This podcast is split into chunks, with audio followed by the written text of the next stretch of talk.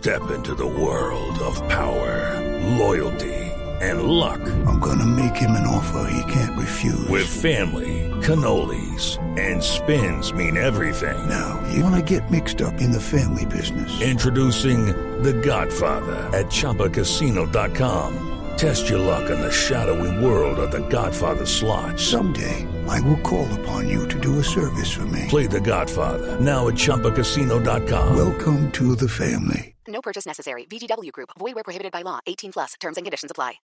Los personajes, las historias, las anécdotas, las confesiones, las noticias, todos los temas puestos sobre la mesa. Aquí comienza Mesa Blue. Presenta Vanessa de la Torre en Blue Radio y bluradio.com. La nueva alternativa.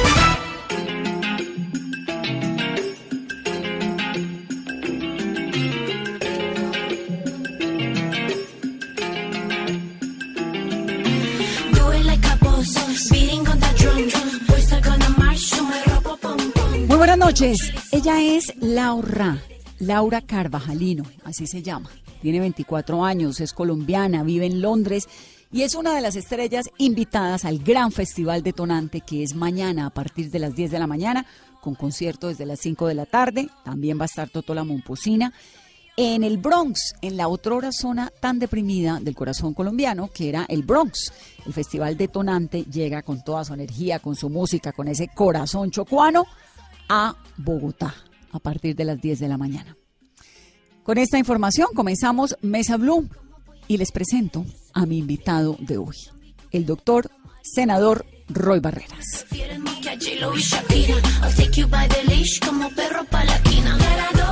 Hoy es viernes y mi invitado es el senador Roy Barreras, que acaba de lanzar su libro El culo de Antanas. Así se llama. Así se llama, no es culpa suya, Vanessa. Antes de que arranquemos hablando de este libro, que por cierto es un recorrido por la historia política de Colombia, usted ahí se burla de Raimundo y todo el mundo, hasta de usted mismo, ¿no? Así es.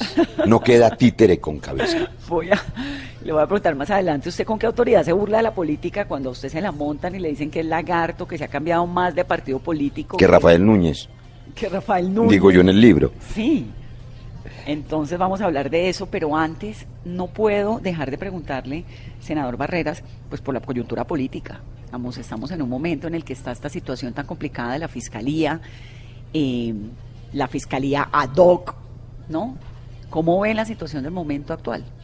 Bueno, primero un saludo especial a todos los oyentes de Blue. Este programa creo que refresca las opciones de los finales de las tardes y más hoy viernes.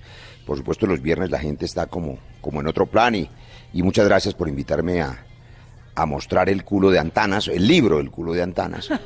Eh, pero antes de entrar en estos asuntos de la picaresca política, pues eh, sí, inevitable en este país hacer una reflexión sobre las distintas crisis que estallan todos los días. Aquí hay un asunto de fondo y es lo que se llama la pérdida de legitimidad de las instituciones. Cuando en los países la gente no cree en las instituciones pasa lo que sabiamente dice el pueblo hace muchos años y las abuelas, un país sin Dios ni ley. Si no hay Dios ni ley, Vanessa, cada quien hace justicia por su propia mano, de la manera más cruel posible. En los territorios donde no ha habido Estado durante 200 años, pues entonces cometieron todo tipo de vejámenes y crueldades los grupos ilegales, las guerrillas, las FARC, el ELN, los paramilitares. Y hoy, donde el Estado todavía no llega, después de que desarmamos a las FARC, pues allí en Tumaco y en el Catatumbo, en Tibú, donde vamos a celebrar mañana en el terreno, en el ETCR de Caño Indio, los dos años de la firma del acuerdo, si el Estado no llega a los territorios, entonces aparecen las violencias. Aquí en Ciudad Bolívar, que no dejo de, de, condolerme y de sorprenderme trágicamente de hace unas semanas, como unos ciudadanos de bien en Ciudad Bolívar mataron a patadas a un muchacho de veintipico de años falsa. por una noticia que porque era venezolano en un crimen de odio. Le digo eso porque la crisis de la fiscalía, la crisis de las cortes, la crisis del Congreso está inscrita en esa pérdida de fe en las instituciones. Y los colombianos tenemos que hacer un esfuerzo para limpiar las instituciones, separarlas de las personas que coyunturalmente pasan por allí y entender que la sociedad colombiana necesita instituciones Muy fuertes fuertes, sí. y con credibilidad. Por eso, para responderle puntualmente, yo sí creo que se necesita un fiscal ad hoc en el asunto de la investigación de Odebrecht, pero también creo que se necesitan más verdades. Usted que vive tan metido dentro del Congreso de la República, en el Senado, que se conoce todos los intríngulis del poder, ¿quiénes sonarían para fiscal ad hoc? ¿Quién sería la terna que obviamente tiene que presentar el presidente, no? Yo lo que digo, querida Vanessa, es que en esto hay que ir con pies de plomo. Me parece que, por la respuesta que le di inicialmente, la institucionalidad tiene que preservarse. En mi opinión muy personal, a pesar de las grandes dificultades y de todas las oscuridades que hay en el tema de Odebrecht, para el cual hay que exigir toda la verdad, tanto del compromiso de los brasileros como del socio colombiano, el Grupo Aval, y el hecho insólito de que digan que no sabían lo que sí sabían cuando el señor Odebrecht ya estaba preso, en fin. La verdad hay que exigírsela. ¿Y quién la tiene que exigir? Pues un fiscal ad hoc. Porque la renuncia hipotética que algunos sectores pretenden del fiscal por distintas razones, algunos de buena fe, otros de mala fe, Renuncia definitiva. Nos, definitiva nos conduce a un escenario peor. Y es que sectores radicales pueden terminar imponiendo una terna que termine en un fiscal ya no con un conflicto de intereses que genere una inhabilidad con un grupo económico determinado, sino un fiscal con un sesgo ideológico de extrema derecha que termine persiguiendo a todos aquellos que quiera destruir. Es decir, el remedio puede ser peor que la enfermedad. Les recuerdo un debate en la Comisión Primera, cuando se presentó la reforma a la justicia, muchos sectores alertaron del riesgo, según ellos, de que esa reforma permitía que el presidente nombrara a dedo al fiscal. Era una propuesta que venía allí. Y decían que en dos años el uribismo radical iba a poner un fiscal. Pues eso se anticiparía ahora y harían esa terna por la que usted me está preguntando, pero no me la pregunte a mí. Pregúntesela al que está haciendo coaliciones como si fuera presidente, sin ser presidente, que se llama el senador Uribe Vélez. ¿Está haciendo terna el doctor Uribe? Pues en estos días sorprendió con un trino el senador Uribe diciendo tres cosas. Que iba a trabajar para eh, lograr el apoyo de su partido al presidente Duque, que iba a trabajar por la unidad del Centro Democrático y que iba a construir una coalición de gobierno. Las tres cosas son insólitas. Primero, porque no sabíamos que no estaban apoyando a Iván Duque. Tampoco sabíamos que iban a reconocer que el Centro Democrático estaba dividido, cosa que sabemos todos. Pero lo más insólito es que el día que está haciendo la coalición de gobierno, hablando con Gavilla y Vargas, y bueno, yo no sé además qué tiene que hacer con Vargas, pero las coaliciones de gobierno las hacen los gobiernos. Y a pesar de las equivocaciones de Marta Lucía Ramírez y de las ministras y de todo el mundo, el presidente se llama Iván Duque. Déjenlo gobernar. Un señor con esa eh, eh, soledad de poder, con esa ansiedad de poder, el senador Uribe, muy respetable y muy querido por muchos, le hace daño a Duque porque transmite la idea de que Duque no está gobernando, sino que inclusive la coalición se la tiene que Porque hacer. no le da Mire, la Vanessa, opción de que es que lo está es como- apoyando, es está como el papá, organizando. no, es como el papá que decide hacerle la tarea al hijito porque el hijito no fue capaz. Iván Duque sí es capaz, déjelo gobernar, que la sombra de Uribe le está haciendo más daño que bien. Dígame la la coalición la tiene que hacer Uribe y la terna no la, no la tiene que hacer Uribe tampoco, sino la tiene que hacer Duque. Entonces, si Pero usted Uribe me está haciendo la que coalición... estaba oyendo ternas. Sí, pero en los pasillos del uribismo radical. ¿Y a quiénes ha oído? No, pregúntese al senador Uribe, pregúntele, eh, así como está haciendo la coalición, pregúntele a quién tiene en mente para esa hipotética terna. Es decir, ¿ya hay una terna hipotética para pero del fiscalía? uri- pero del uribismo, ¿Del uribismo? radical, que se equivocan pensando que pueden gobernar en lugar de que gobierne el presidente Iván Duque. Le doy otro dato matemático. Antes de que me cambie el tema, en esa terna, ¿quién entraría? No, no le estoy cambiando el tema, no le un Granados. Cancino, No, eh, no. Lombana, Nieto, Velilla. Pues eh, me suenan los dos últimos. Nieto, Velilla. Me suenan los dos últimos porque son, digamos, del uribismo más radical, ¿no es cierto? Es probable que pretendieran que uno de ellos estuviera en esa terna de fiscal definitivo y a esos sectores seguramente les convendría la equivocación y el error de tumbar al fiscal Néstor Humberto para anticipar ese relevo. Pero además le doy otro dato. ¿Por qué yo digo que dejen gobernar a Iván Duque? Por dos razones. Primero, apenas está empezando, tiene derecho a acertar, tiene derecho a que le vaya bien. Si le va mal a él, le va mal a Colombia. Pero segundo, lo eligieron 10 millones de colombianos. Es decir, si fuesen solo los del no, para hablar de los que se opusieron a la paz, que fueron 6 millones, en ese famoso triunfo del medio por ciento, porque ese es el plebiscito del medio por ciento, hubo otros 4 millones de colombianos que votaron por Iván Duque porque creen en un proyecto modernizante, democrático, porque saben, y de eso estoy convencido, que Iván Duque es un hombre joven, honesto, limpio, con buenas intenciones, pero la sombra de Uribe no lo deja gobernar. No, déjenlo gobernar. Bueno, dicho lo anterior, vamos a hacer una pausa corta y al volver, el culo de Antanas. Así se llama el libro. Que vendrá, que vendrá. Jusqu'où j'irai, j'en sais rien. Sin pensar, sin pensar. Sans penser à demain.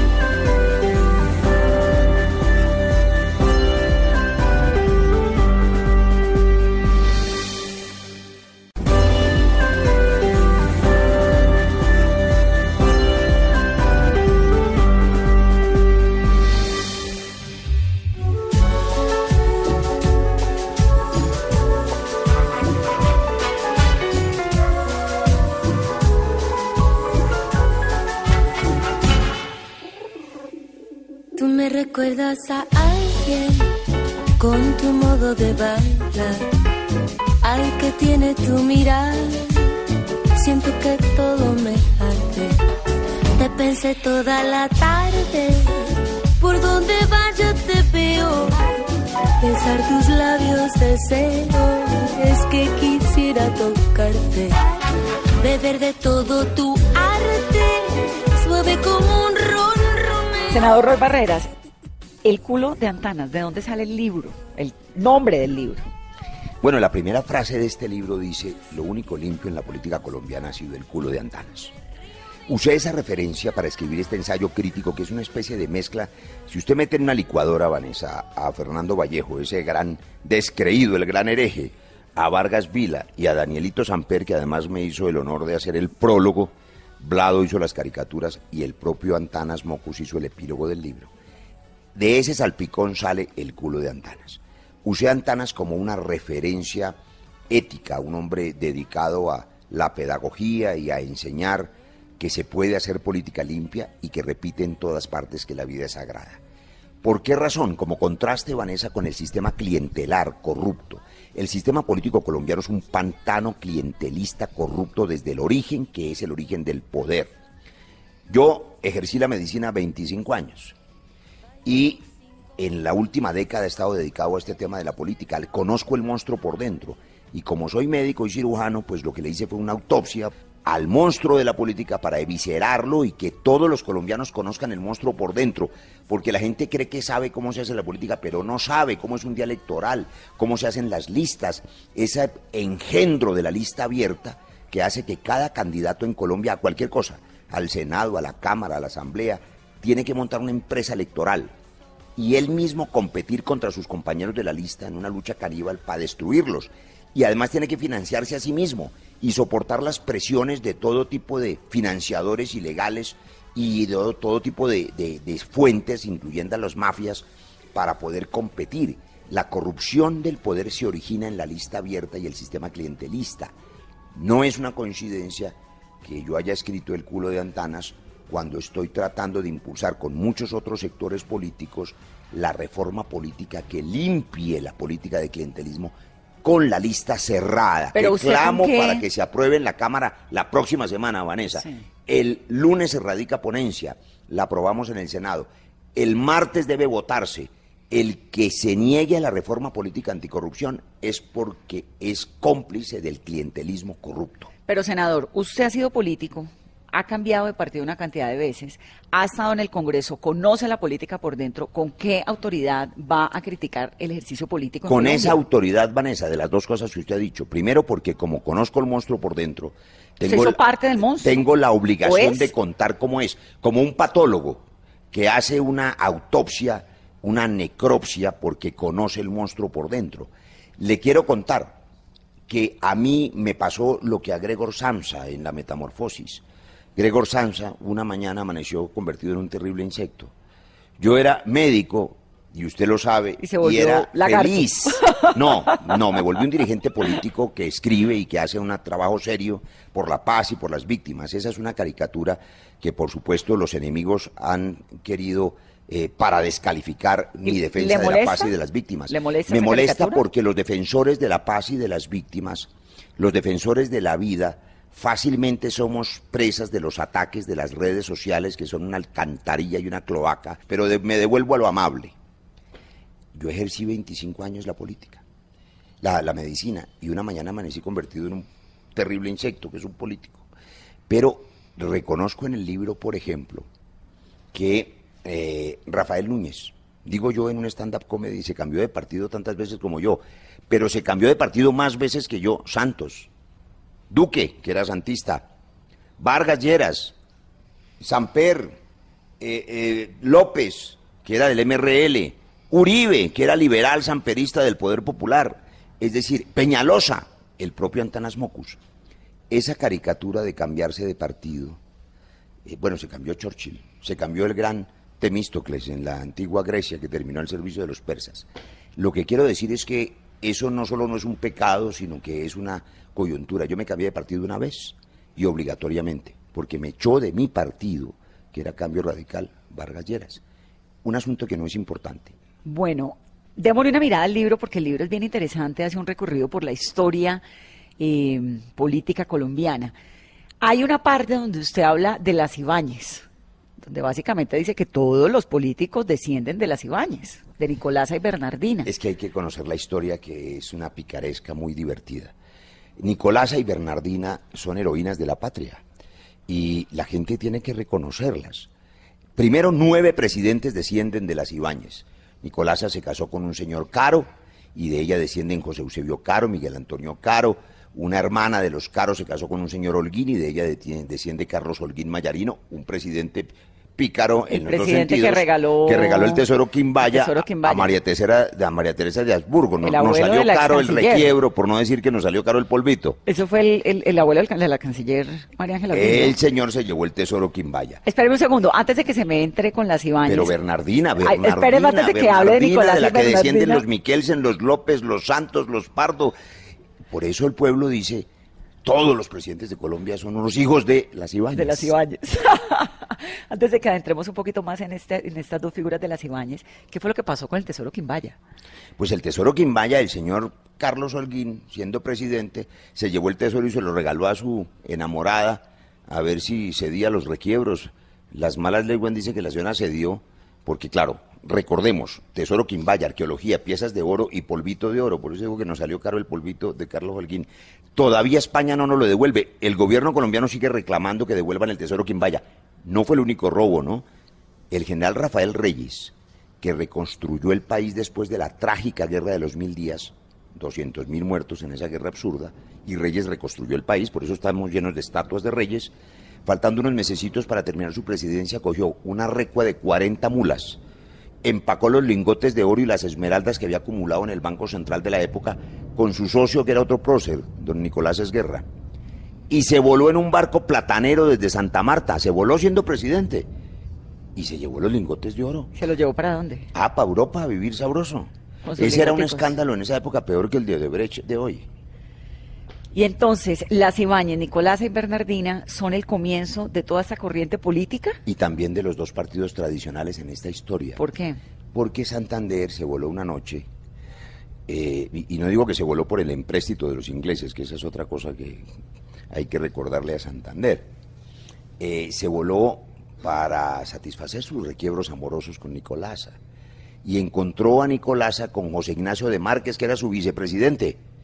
Entonces casi lo tira por la ventana. A la señora tenía presidente y vicepresidente. Y además Bolívar, y eh, no, digamos que era una señora atractiva y seguramente le gustaba tomar el té con ellos nada más, porque en esa época pues no había chuzadas, o había esas chuzadas, pero no de las chuzadas de ahora, en este país donde hasta las chuzadas terminaron siendo falsas.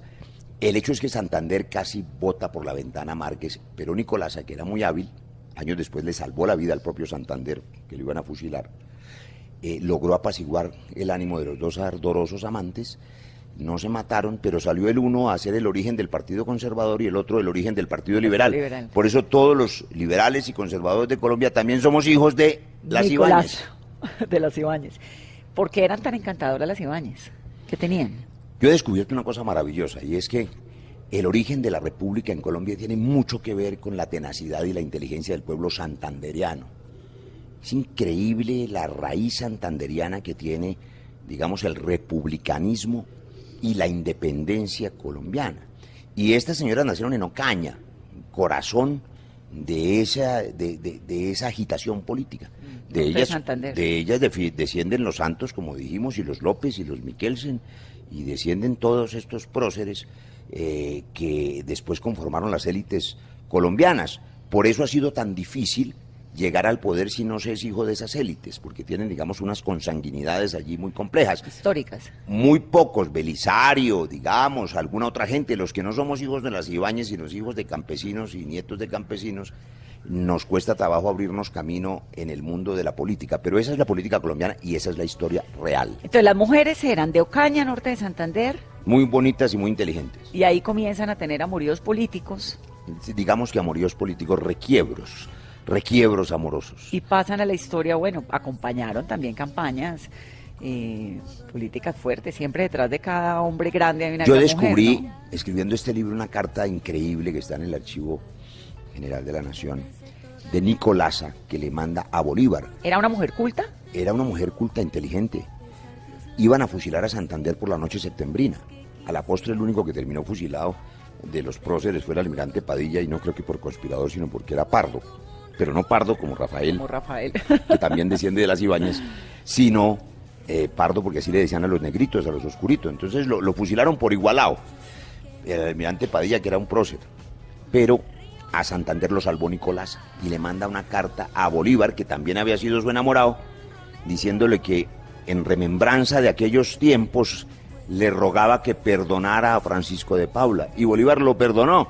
Ah, le Mire que el amor el da para todo. Claro, el amor da para todo. El amor da para todo. y eso que en esa época no estaban de moda los tríos.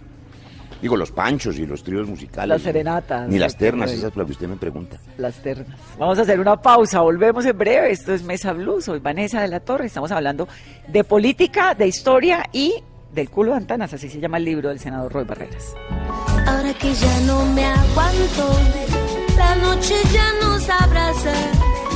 Quiero invitarte a mi casa, no nos pidamos permiso. Vayamos sin compromiso, veremos qué es lo que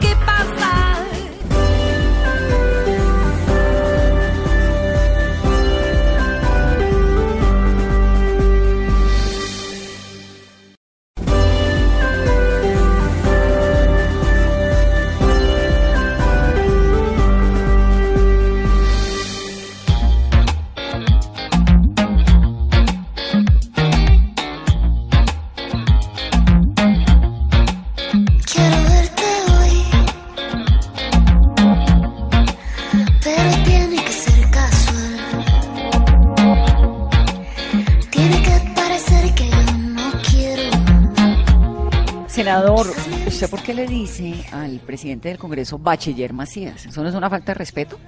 No, él es bachiller. Es que han sido muy injustos con él.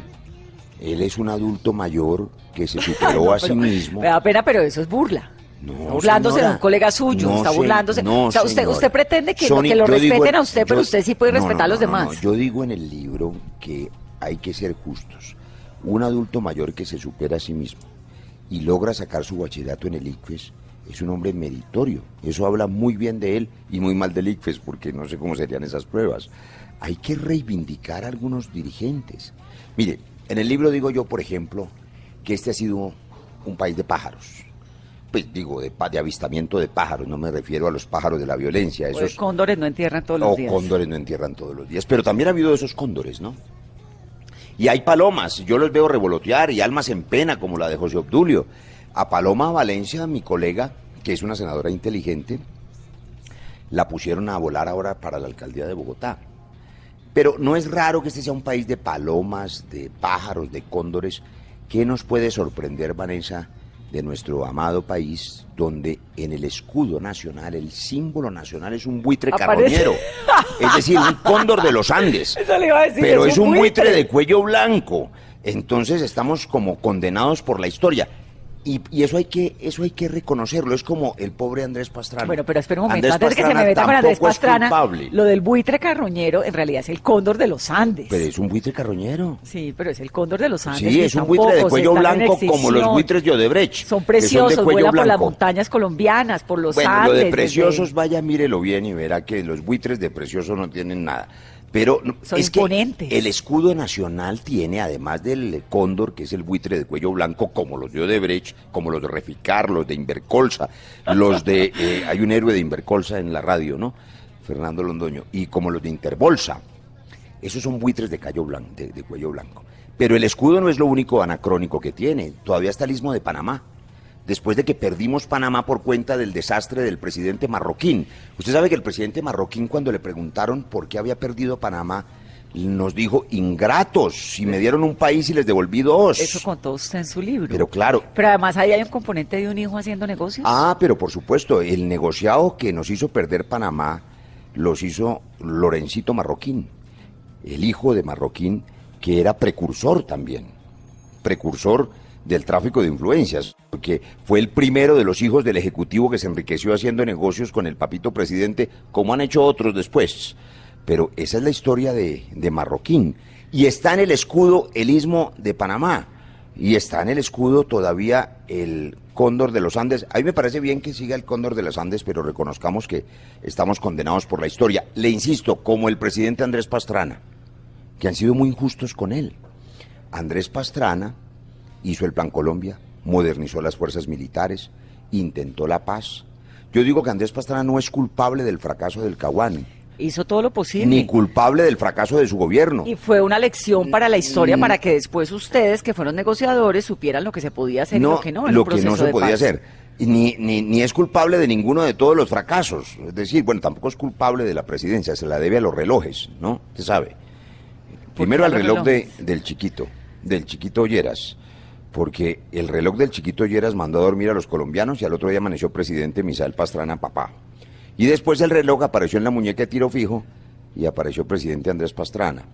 No es culpable de nada de esas cosas, porque también tiene una condena, eh, eh, un sino lingüístico.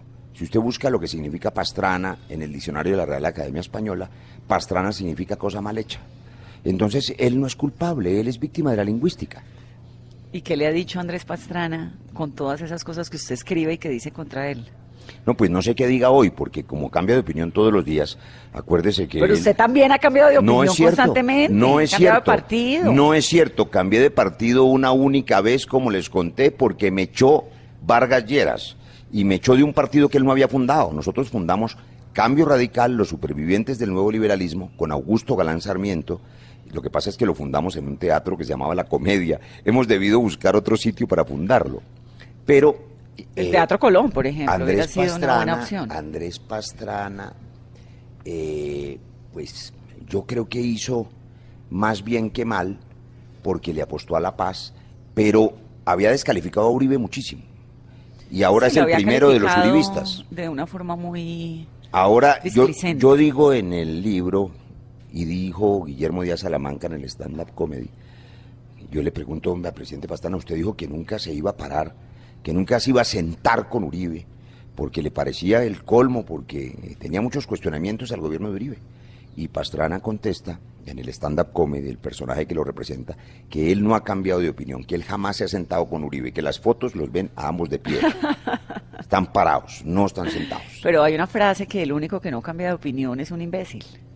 Bueno, es la, la frase que hizo famosa del presidente Santos, Santos. pero que además es histórica. Los únicos que no cambian de opinión son los idiotas. Por eso el presidente Pastrana dice que él no ha cambiado de opinión. Está atrevido, ¿no?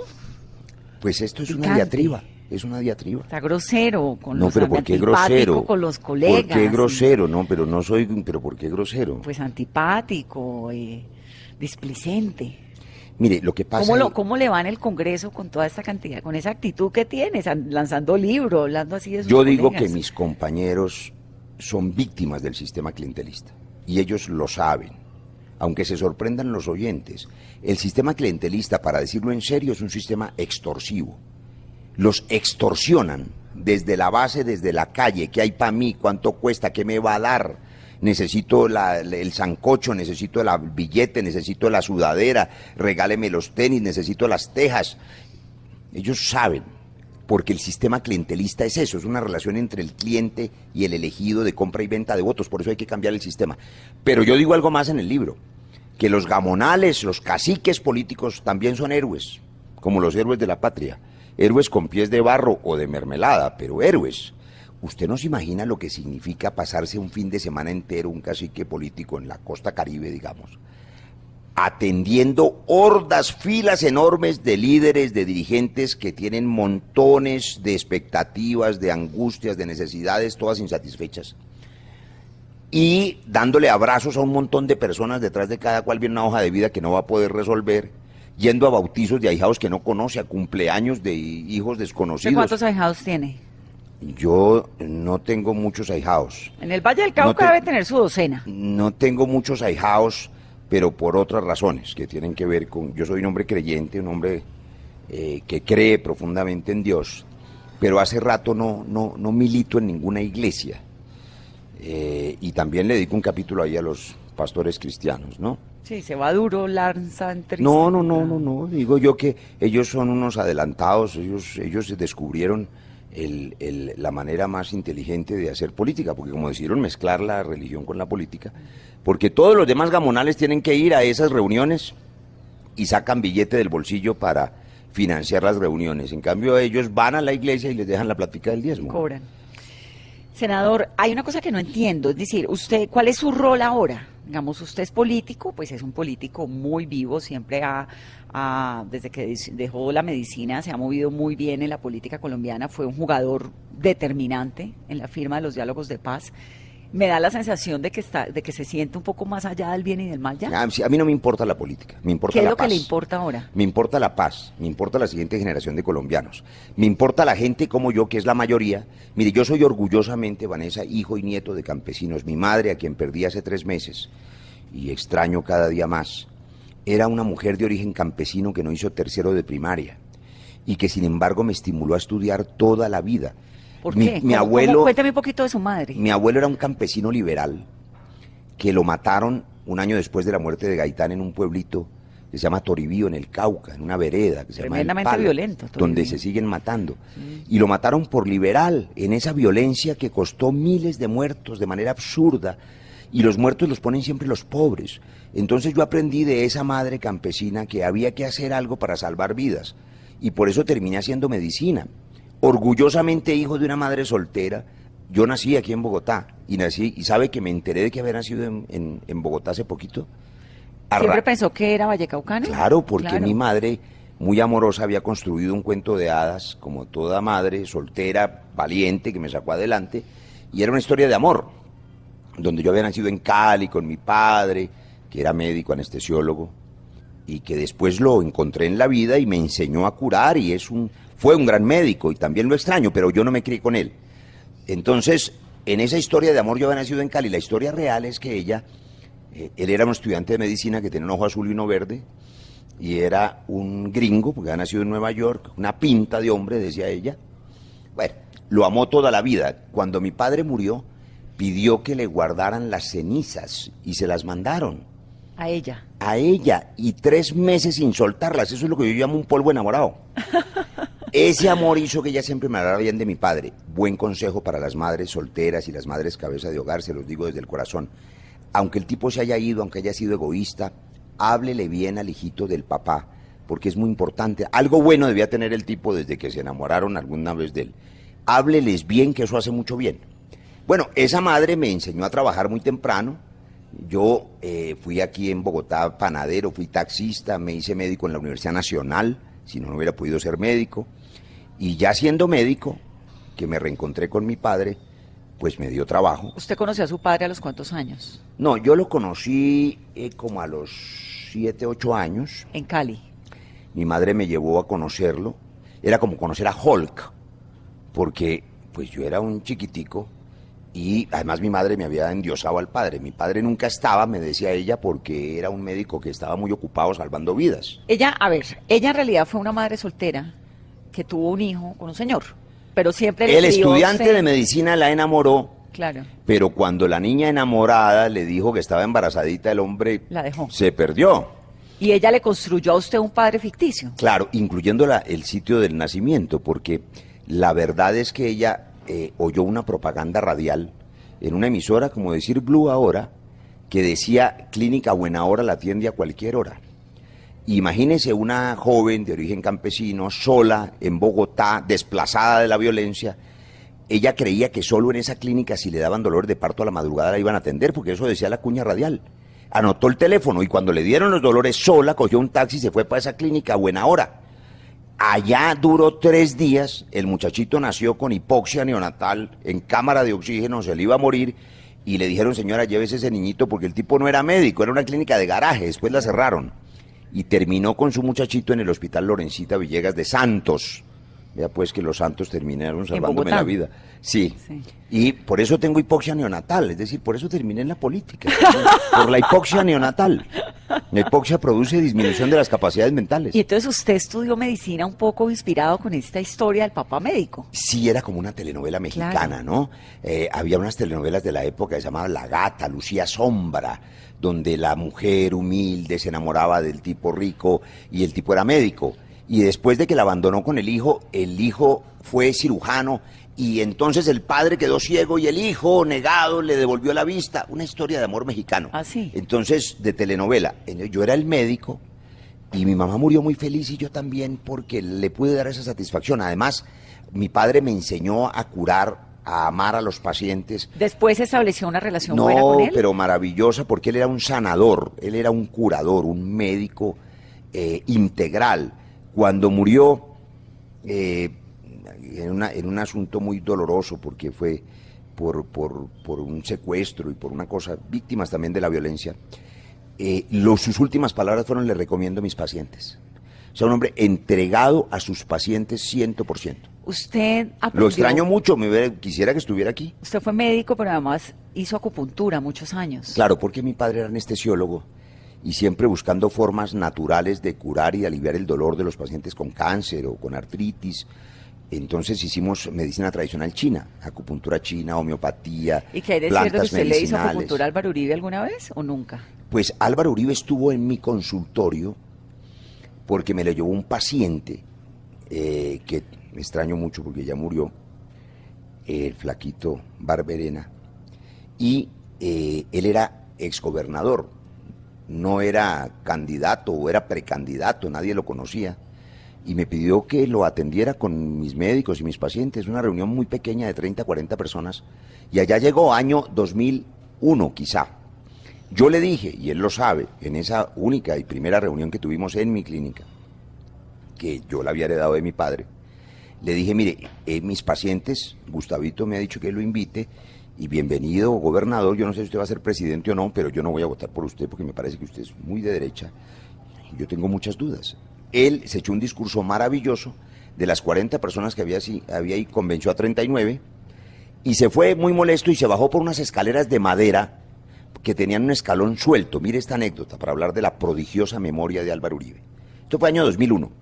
Yo en esa elección voté por Noemí Sanín, para no votar por Uribe. Cuando me eligieron por accidente, eh, eh, porque cambiaron las listas, en fin, esa es otra historia, a mí me metían de relleno en las listas, yo había sido fórmula de Claudia Blum, eh, terminé representante a la Cámara en el 2006 y yo tenía pacientes al otro día, eso me tocó cerrar mi clínica. Me encuentro a Uribe ya él siendo presidente y me saluda en una reunión de bancada, primera vez que lo veía, y me dice, médico, bienvenido, una memoria fabulosa.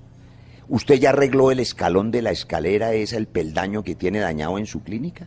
Imagínese la memoria de un hombre que se acordaba de eso cinco años después. Claro, porque se resbaló. Impresionante. ¿Pero le hizo acupuntura o no? Uribe no. Uribe es un líder, eh, digamos, in- inmenso, portentoso.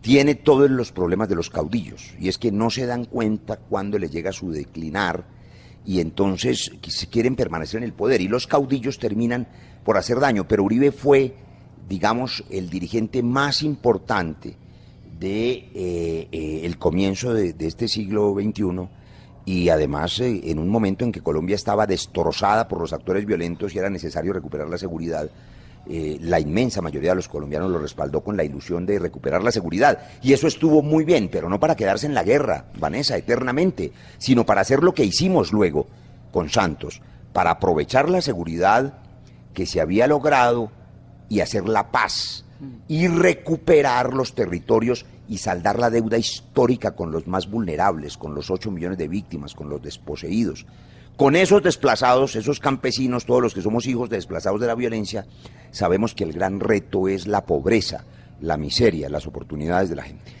Bueno, antes de terminar, quiero que me recuerde un poquito, me quedé con esta frase suya de sus orígenes, que fue panadero, que fue conductor de taxi. ¿Eso fue cuándo? ¿Eso fue en Cali Aquí o en eso fue Bogotá, no, aquí en Bogotá para pagar ¿Ya mi qué edad carrera. llegó acá a vivir a Bogotá? No, yo vi, nací en Bogotá. Sí, pero vivió en Cali una época. Ah, cuando terminé medicina. Yo iba a Cali, después de que conocí a mi padre, una vez al año a llevarle las calificaciones.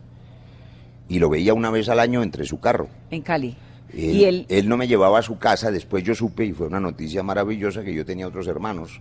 Y es decir, él tenía una hogar. familia. Claro, él formó su familia en Cali y hoy tengo una maravillosa relación con mis hermanos medios. Eh, muy bien, pero yo verdaderamente me fui a vivir a Cali a trabajar como médico. Claro. Cuando ya era médico, no, yo fui taxista aquí ¿Y y, me divertí mucho. dónde? Nosotros desayunábamos en un sitio que se llamaba Matatigres, que ya desapareció. Había otro desayunadero en Usaquén buenísimo. Y nunca he comido mejor como cuando era taxista. También en la Estrada, en la Plaza de Mercado de la Estrada, una fritanga. y era deliciosa. taxista de... ¿Por qué? Pues porque necesitaba trabajar para comer ¿Pero y el para carro era de pagar. quién? Nosotros, mire, eh, aquí hay una historia curiosa. Mi madre hizo el esfuerzo y me compró un Renault 4 eh, de un color espantoso, era un color anaranjado. Creo que estaban en promoción. Entonces yo vendí ese carrito. Yo mi papá también tuvo un Renault 4 y- ¿Anaranjado? horrible. Horrible. era, ¿no es amarillo quemado como Sí, sí, sí, mostaza. Sí, sí, sí. Entonces, que eran mostaza.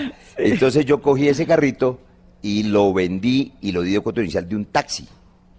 Entonces, y trabajé con ese taxi un par de años y me fue muy bien. Las mejores carreras eran al aeropuerto. Eran, yo tengo muchas anécdotas en mi vida de taxista.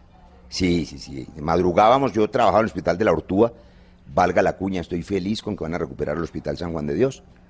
Y salíamos a medianoche de los turnos y me iba a, a dormir un rato y a las 4 de la mañana nos levantábamos por las carreras a los aeropuertos que eran las mejores. Y luego iba a la universidad, estudiaba. Y luego iba a mi clase a las 7 de la mañana, 8, a la hora que fuera, hasta que terminé medicina. Cuando terminé medicina, pues vendí, ya tenía no un taxi, sino dos taxis, y me fui para Cali. Tengo la sensación de que viene otro libro.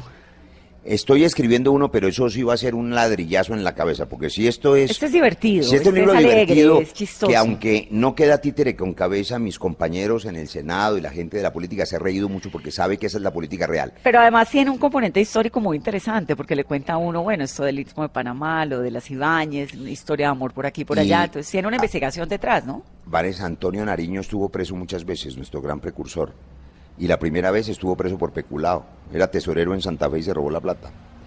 Pero yo cuento estas cosas de los héroes porque hay que desmitificarlos para volverlos a querer, precisamente como uno hace con los padres.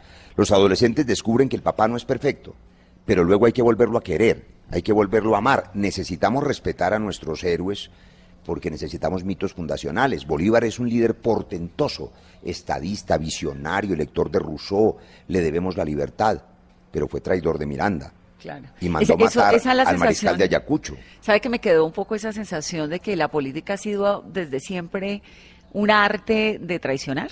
Sí, inclusive hay un libro que se llama así, El arte de la traición, de unos autores franceses. Eh, el presidente Santos se vanagloriaba en privado de que era un traidor de clase, porque a pesar de que lo habían elegido por sus ancestros de las élites, se había dedicado a la paz, los empresarios terminaron no queriéndolo porque les clavó muchos impuestos, que ahora se los quieren quitar, y terminó sacando a 5 millones de colombianos de la pobreza.